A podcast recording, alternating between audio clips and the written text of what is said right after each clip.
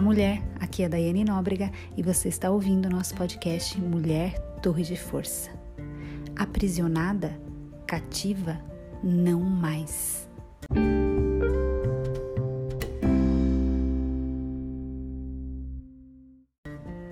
Isaías, capítulo 61, verso 7.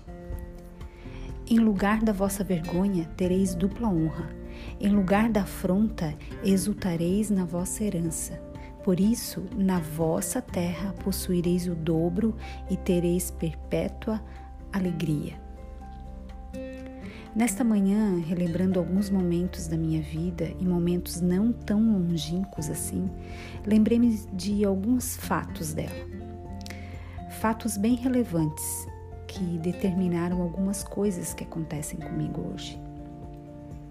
Quantas e quantas e quantas e quantas centenas de vezes a pobreza falava aos meus ouvidos: Quem é você? Quem você pensa que é, criatura?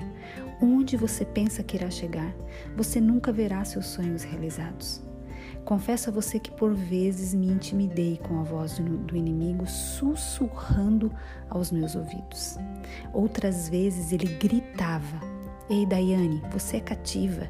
Você será para sempre essa mulher mentirosa, adúltera, imoral. Você viverá para sempre nessa cama da vergonha. Ei, você fez tudo errado desde a sua adolescência.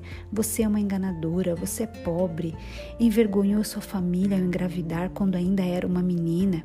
Sem contar que você é burra, demora a aprender as coisas, é magra demais, tem pernas finas e tortas, vive buscando a aprovação dos outros, nunca dá certo em relacionamento nenhum. E agora que tem uma filha, quem vai querer estar, ficar e formar família com você? Homem decente nenhum quer uma mulher com filho de outro homem. Você nasceu para tudo, Daiane, menos para dar certo. Conforme-se com essa realidade, porque ela é tua e nada vai mudar isso.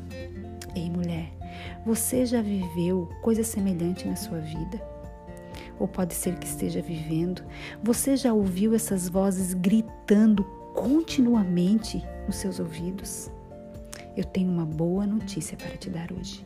Você não precisa viver nesse cativeiro.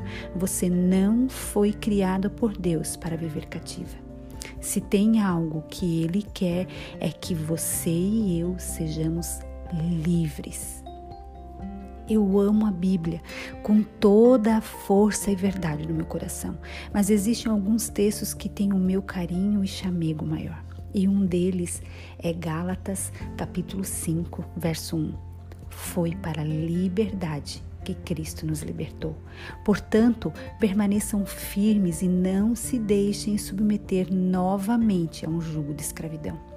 Ei, mulher, nunca, jamais, em hipótese alguma, nem sob qualquer tipo de tortura, volte para o lugar de onde você orou e pediu a Deus para sair. Permaneça firme e constante. Você já deve ter me ouvido falar aqui. Eu sei de onde ele me tirou. Para lá eu não volto mais e tenho convicção para onde está me conduzindo um caminho de paz e segurança. Eu sou livre.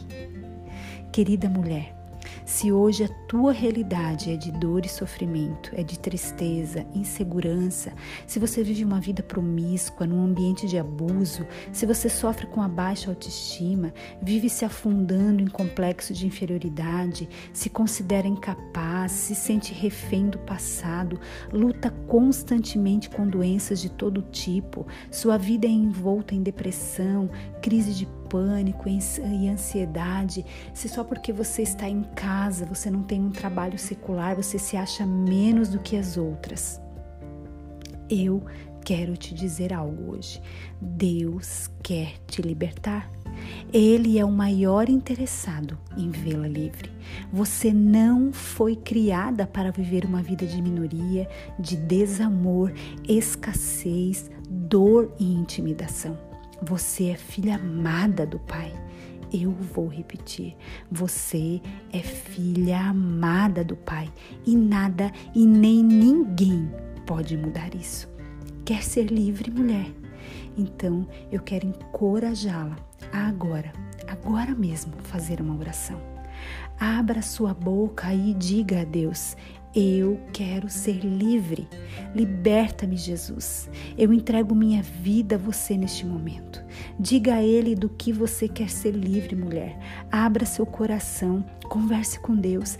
Ele está ansioso por ouvir a sua voz. Ele é um Pai amado e está pronto para perdoar seus pecados, sarar suas feridas e restaurar a sua vida na totalidade. Você é justificada pelo Abba Pai. Entregue-se a Ele. Ei, lembre-se, foi para a liberdade que Cristo nos libertou. Você é livre. Mulher, você é forte e corajosa. Você é uma torre de força.